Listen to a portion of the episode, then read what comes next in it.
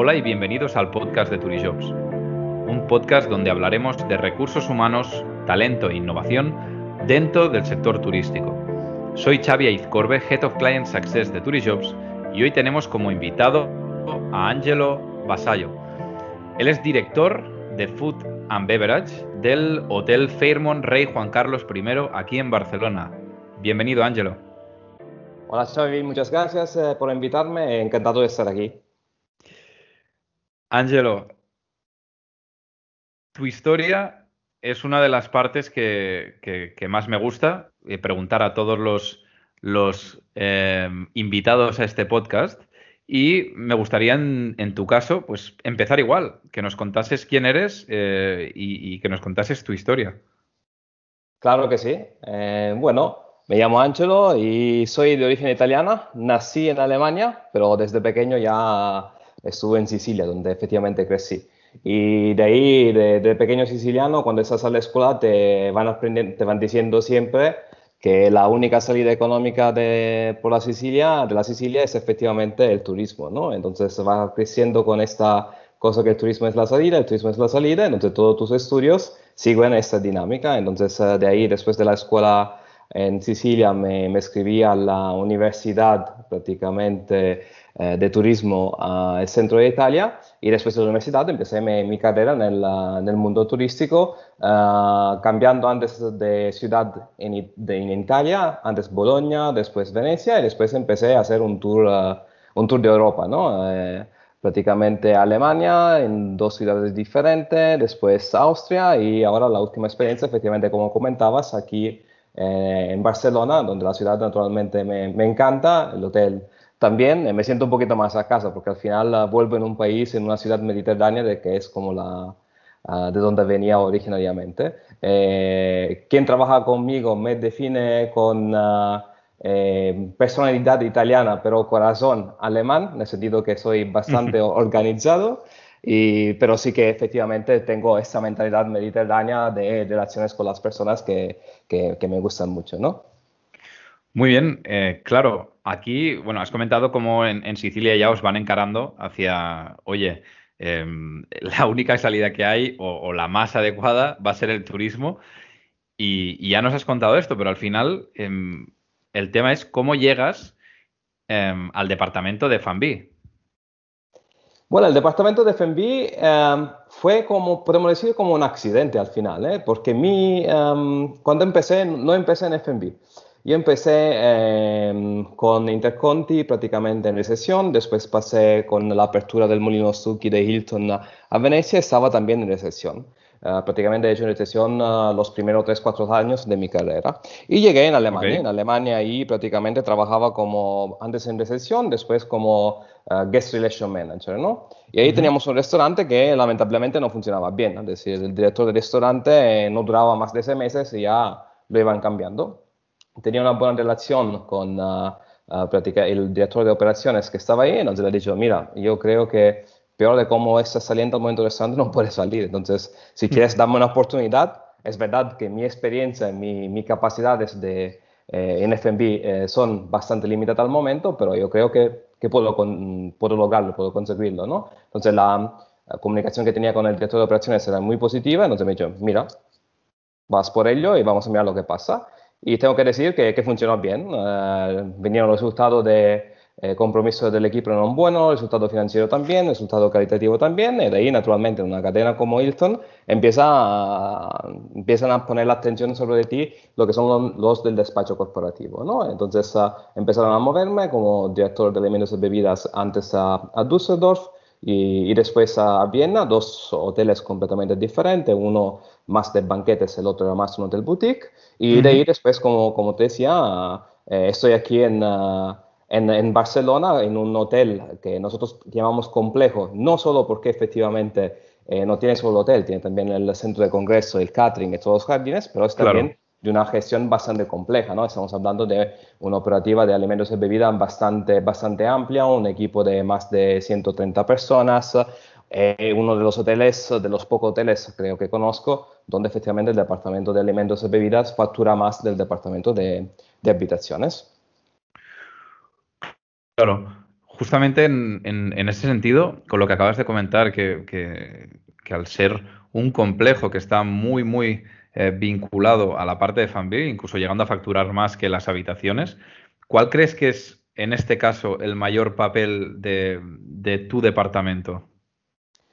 Bueno, nosotros como departamento, yo siempre digo que el FB en cualquier hotel al final es una empresa dentro de una empresa, ¿no? Al final nosotros trabajamos con ah, los clientes del hotel, así como trabajamos con clientes también de afuera del hotel. Entonces, yo creo que el primer, primer papel es lo de aportar valor al hotel mismo como producto de habitaciones, ¿no? Es decir, ser el punto de diferenciación que puede tener ese hotel con otros, ah, con otros hoteles, es decir, eh, lo que se llama el unique selling point de, de una propiedad hotelera, ¿no? Y después, naturalmente, la posibilidad que tienes, todo el, abanico de posibilidades que tienes en FB de personalizar el servicio con los clientes que van, que van llegando al hotel. Y después lo que comentaba, el hecho que puede aportar más rentabilidad. Si lo miramos de un punto de vista de eh, facturación total del, del, hotel, donde puedes generar facturación conjuntamente con el departamento de habitaciones o simplemente así a solo como el departamento con eh, los clientes locales que tienes que van uh, que van viniendo a los restaurantes. Después yo creo que el F&B tiene siempre más también un, un aspecto de punto de conexión entre el hotel y la comunidad local. Sabemos que en ciudades como Barcelona, como Venecia o Ámsterdam hemos tenido movimientos antiturísticos. Yo creo que el F&B es el punto de contacto que puede acercar más la gente local a los hoteles, como con la restauración, número uno, obviamente, después con todos los espacios que tenemos para hacer bodas, que son por las comunidades locales, y naturalmente con todas las relaciones que tenemos a nivel de eh, contratos laborales, pero también a nivel de eh, con proveedores, ¿no? Al final somos embajadores del, del destino. Entonces, cuando viene un proveedor que entra en un uh, hotel grande como el Fairmont de Juan Carlos I, naturalmente la posibilidad que se da a este proveedor de poder trabajar con una, uh, con una clientela de, de tipo internacional. Claro, y antes hablabas de, y te definías, ¿no? De corazón, corazón siciliano o italiano, pero mente de alemán, ¿no? Claro, en este caso, ¿cómo crees que debería ser un buen responsable de FANBI?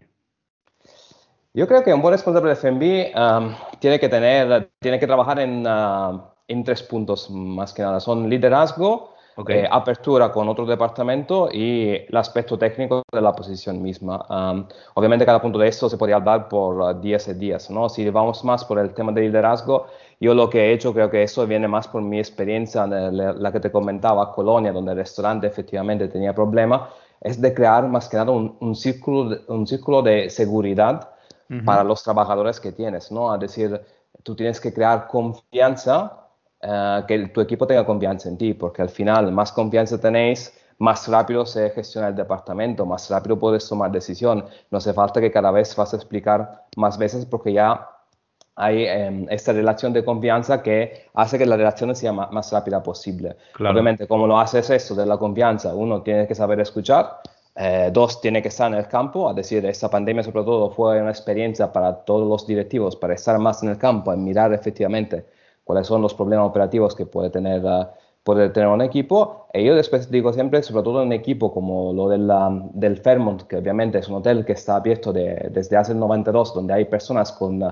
experiencia de muchos años, de, trabajar como una, una gamuza limpia plata, ¿no? Vas a pulir la plata, porque tú sabes que si una persona está ahí desde 25 años, algo tendrá, ¿no? Algo tiene de experiencia. Entonces tienes que ir a mirar a pulir este aspecto de experiencia que tiene y mirar de aprovecharlo al interno de, tu equipo, ¿no? Es decir, que efectivamente encuentran un papel importante para ayudar adentro del equipo. Después, el tema del círculo de seguridad pasa también por un ambiente, es decir, la comunicación que sea efectiva, es decir, saber decir las cosas malas, pero al mismo tiempo, obviamente, agradecer cuando hacen la, la cosa buena y después también a nivel de eh, crear un ambiente donde el equipo tiene todos los recursos a nivel de capacidades, pero también a nivel de instalaciones para poder trabajar. Es decir, yo no puedo, uh, por ejemplo, pedir que mi departamento de, de vaya más rápido si el tren de lavado cada cinco minutos está roto, ¿no? Es decir, tengo como, como responsable del departamento de ponerme la pila para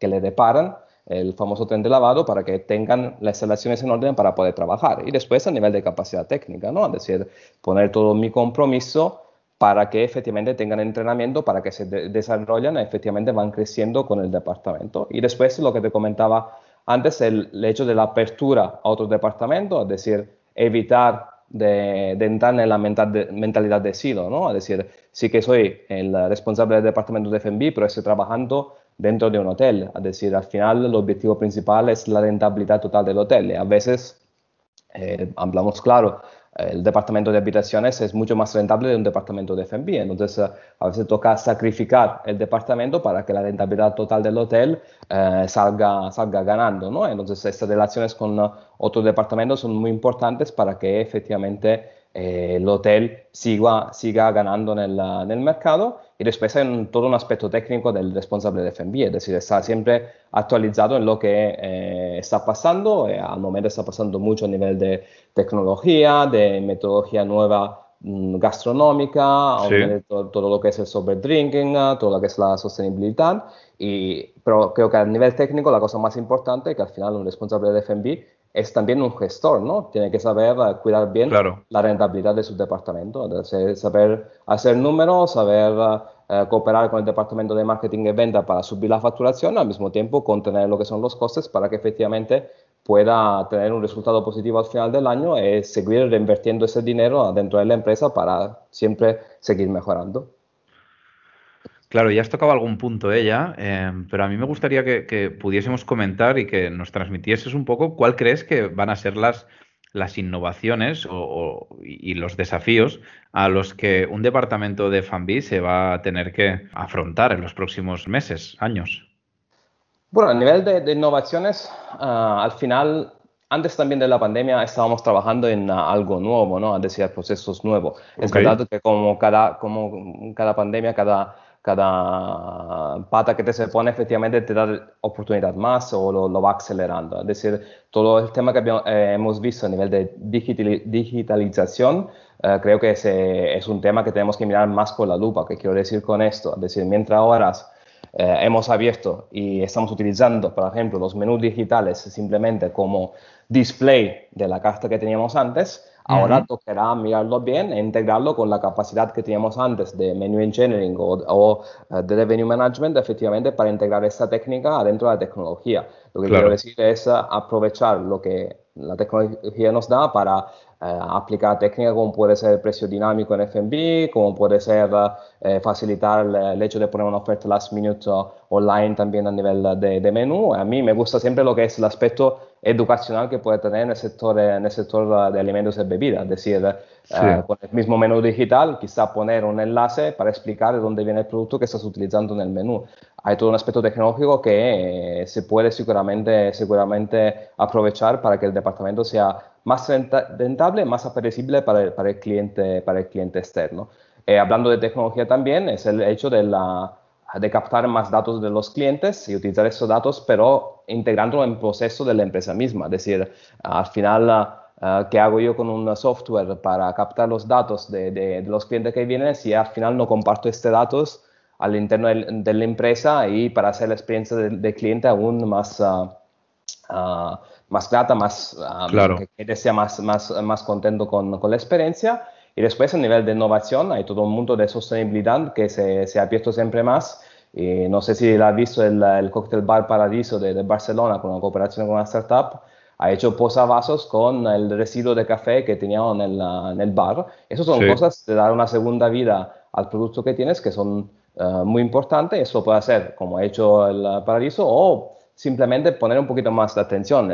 nosotros, por ejemplo, lo que hacemos es cuando tenemos eventos, lo que es el el sobrante de comida de los eventos lo donamos a una organización sin uh, no profit para que efectivamente se pueda aprovechar para familias que tienen esa necesidad. Muy bien. Y otra cosa de la innovación que veo, que es más con el tema del, del delivery, aquí no hablo del hecho de poder incorporar el delivery o no dentro de un hotel o dentro del restaurante, hablo del hecho que mm, al final, como te comentaba antes, el FMB tiene ese también uh, papel de conectar la, el destino con lo que son los clientes externos, ¿no? Yo veo dado que no podemos evitar que un cliente de un hotel pida delivery de algo al, interno del hotel, yo veo más una posibilidad de abrir las puertas de los hoteles a otro restaurante de gastronomía diferente a la que ofrecemos nosotros para que efectivamente esos restaurantes locales pagan menos de comisiones a un agregador, a una plataforma externa como puede ser uh, la que tenemos actualmente en el mercado. efectivamente nosotros vamos a elegir proveedores que sabemos que representan el destino, que tienen un nivel calitativo a la altura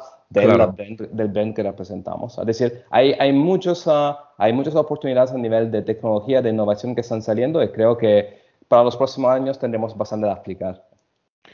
Por supuesto, y además se nota, ¿no? O sea, cuando hablas de, tu día a día y hablas del futuro, se nota de la pasión con la que hablas. Eh, entonces, a mí lo que, me gusta mucho también, y por eso nació también este podcast, es eh, para intentar dar ¿no? y aconsejar al futuro de este sector, que ahora mismo, pues, pues lógicamente, como todos, incluso nosotros que llevamos tiempo, pues tenemos incertidumbre. Lo que me gustaría es que pudieses recomendar, o sea, ¿por qué, por qué eh, trabajar en un departamento de FAMBI? ¿Qué es lo que a ti te enamora? A mí lo que yo creo que la diferencia más grande que tiene el departamento de FMB es si miramos a los a los series en general, que la, siempre definimos el mundo de la felicidad, es el hecho que tú tienes una suerte más si lo vamos a, comparar con un departamento de habitaciones. Es esto. todos los departamentos trabajan para que la estancia del cliente sea ah, óptima, ¿no? Entonces, un departamento de habitaciones prepara la habitación, prepara el ramo de flores, prepara toda la habitación para que tenga un efecto wow el cliente cuando llega. Entonces, el cliente llega probablemente tendrá ese efecto wow, pero ¿quién lo preparó? No lo realiza con el cliente. Nosotros de FEMBI tenemos la suerte que cuando llevamos un plato a una mesa, cuando llevamos un cóctel a una mesa o cuando celebramos una boda, estamos viviendo en el mismo momento que el cliente lo consume. Entonces, esta felicidad que vamos a generar la vamos a experienciar junto con el cliente. Para mí eso es un aspecto muy importante del departamento de FMP, es decir, poder vivir la experiencia que estás prácticamente eh, entregando a un cliente conjuntamente con el cliente. Es decir, darte cuenta si lo estás haciendo bien ya desde el primer momento porque lo tiene el cliente ahí delante. Eso para mí es la base del departamento de FMP. Y después es un departamento muy dinámico, en el sentido que también si no quieres cambiar la carta del departamento, mínimo tres, cuatro veces al año tendrás que cambiar la carta para insertar unos productos de temporada, ¿no? Entonces ahí trabajas más con tu creatividad, trabajas con eh, proveedores nuevos para productos nuevos, entonces uh, vas haciendo nuevos conceptos gastronómicos. Es un departamento muy, muy dinámico que te da la posibilidad de no aburrirte, ¿no? Y después, uh, adentro del departamento mismo, es que tienes un montón de posiciones diferentes, es decir, eh, los clásicos que tenemos son obviamente eh, sala, cocina, stewarding, y aquí tengo que decir, el papel de stewarding, a veces ah, todo el mundo habla simplemente de fregadero, de limpiar platos y cristales, pero no es, no es simplemente eso, es decir, hay un papel muy importante también de logística de, de stewarding, que es un departamento de, de mirar bien, ¿eh? es decir, ah, sobre esto, por ejemplo, el actual presidente del... Middle East del Medio Oriente de, Hilton empezó como fregadero, es decir, es un departamento que a nivel de logística es muy importante. Y después, volviendo a todas uh, las profesiones que tienes dentro del departamento de F&B, pasas por departamento como presupuestación, es decir, cuando hacemos los precios de los menús cuando hacemos los precios para una por un evento, eh, tienes una figura profesional como, como el FMB Cost Control, que es lo que te va controlando que efectivamente está gestionando rentablemente tu departamento. Tienes la figura muy importante, sobre todo ahora, de higiene alimentaria, que lo era antes, ahora mucho más con el aspecto del, del COVID. Tienes a veces en uh, algunos hoteles un departamento simplemente encargado del desarrollo de nuevos conceptos gastronómicos. Tienes una persona responsable por las relaciones públicas, por el marketing. Y me espero que ahora con toda esta técnica nueva de FMB Revenue Management, que tendremos también figuras nuevas de FMB Revenue Management, y después todo lo que se eh, ocupan también de analizar datos. Es decir, es un departamento que aburrirte de verdad es, es muy difícil. Es decir, si tienes pasión por la hostelería, FMB es el departamento donde tú cada día vas aprendiendo algo nuevo. Yo estoy ahora en FMB de más de 10 años, no me acuerdo de un día donde he dicho, hoy no aprendí algo nuevo. Es así, es así. Y además has hablado todo el rato de, personas, ¿no? De, esa experiencia eh, que al final quien la hace vivir a nuestros clientes o al cliente del hotel es tu equipo, ¿no? Claro, para cuando tú eh, seguramente debes estar también involucrado en la selección de una persona que se va a incorporar a, tu equipo, seguramente en, las últimas entrevistas ya, cuando ya ha pasado los distintos filtros, ¿no?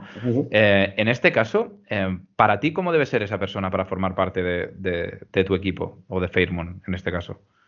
Um, antes de todo, a nivel de cuando busco una persona, la busco para un determinado proyecto, por, un determinado, por una determinada parte del equipo, ¿no? Entonces tiene que ser una persona que se encaja con su característica claro. esta situación, porque puede ser que eh, viene una persona en entrevista y para esta posición como camarero para este departamento del desayuno, por ejemplo, no puede ir bien, pero después para otra posición, pero efectivamente sí que la capacidad técnica que tiene me se encaja más por, por lo otro. Entonces, a veces lo que digo siempre cuando tengo que rechazar un candidato es, ojo, te rechazas no porque no eres bueno, no eres bueno por esta posición actualmente. Exacto, para mí sí.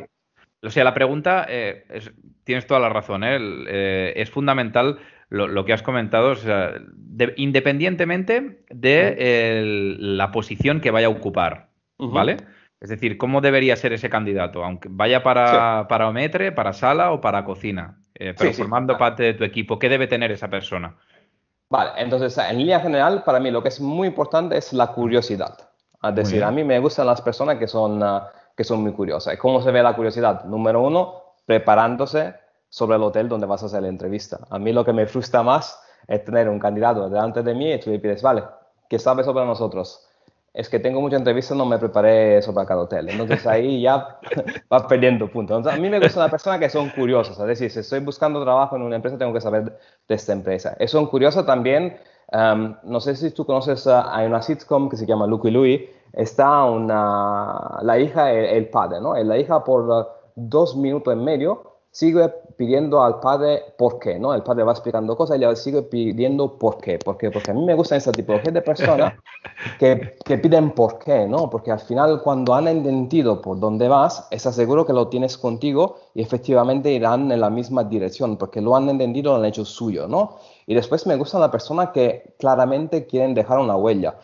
dejar una huella para mí no significa ser ambicioso, es decir, dejar una huella lo puede eh, dejar cualquiera en su departamento, desde eh, el departamento, como decíamos antes, desde el fregadero al camarero, desde el responsable de, de, de FMB. Significa que cuando estoy presente, se ve que yo como persona estoy en el equipo. Y eso ha tenido muchos ejemplos en, la, en mi carrera. Te puedo hacer un ejemplo de Viena, que tenía una señora del, de desayuno, que era, fue camarera toda la vida, pero que hacía la diferencia. Es decir, cuando, cuando esta camarera estaba en la sala, no salía, sobre todo los fines de semana, que teníamos más turistas, parecía que era como la mamá o la abuela que tienes que comer, que tienes que comer. Es decir, no salías, no, te levantabas de la mesa hasta cuando no habías comido de todo, porque estaba ahí, eh, obviamente, con, lo hacía obviamente con, ah, con todo lo que son los estándares de un hotel a cinco estrellas, pero efectivamente quedaba este cariño de mamá en el desayuno. Y eso es lo que voy buscando, es decir, que cada uno deja al final ah, su huella para decir, yo estuve ahí en este momento. Y después busco candidatos que ellos mismos buscan por oportunidades, es decir, ah, eh, me gustan las personas impacientes, ¿no? Lo que no, no, se, no se conforman con lo, con lo que hay, ¿no? Lo que, van, lo que comentaban antes, es decir, que van preguntando, pero sobre todo eso, que no, que no se conformen, es decir, que cuando no están convencidos con lo que está pasando, que sigan pidiendo hasta cuando tienen la explicación, uh, que están contentos con, la explicación que les se da. Perfecto, Ángelo, pues la verdad es que uh, me ha pasado volando esta media hora. Nos quedamos con, con esta curiosidad, con este inconformismo y sobre todo con, dejar huella. Con estas, eh, digamos, tres eh, atributos terminamos nuestro podcast de hoy. Muchísimas gracias, Angelo. Muchísimas gracias a vosotros por invitarme y espero de poder volver pronto y bueno, muchas gracias por este podcast también.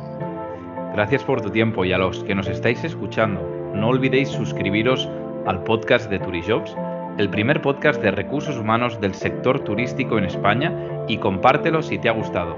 Muchas gracias, nos vemos la semana que viene y recuerda, People make the difference.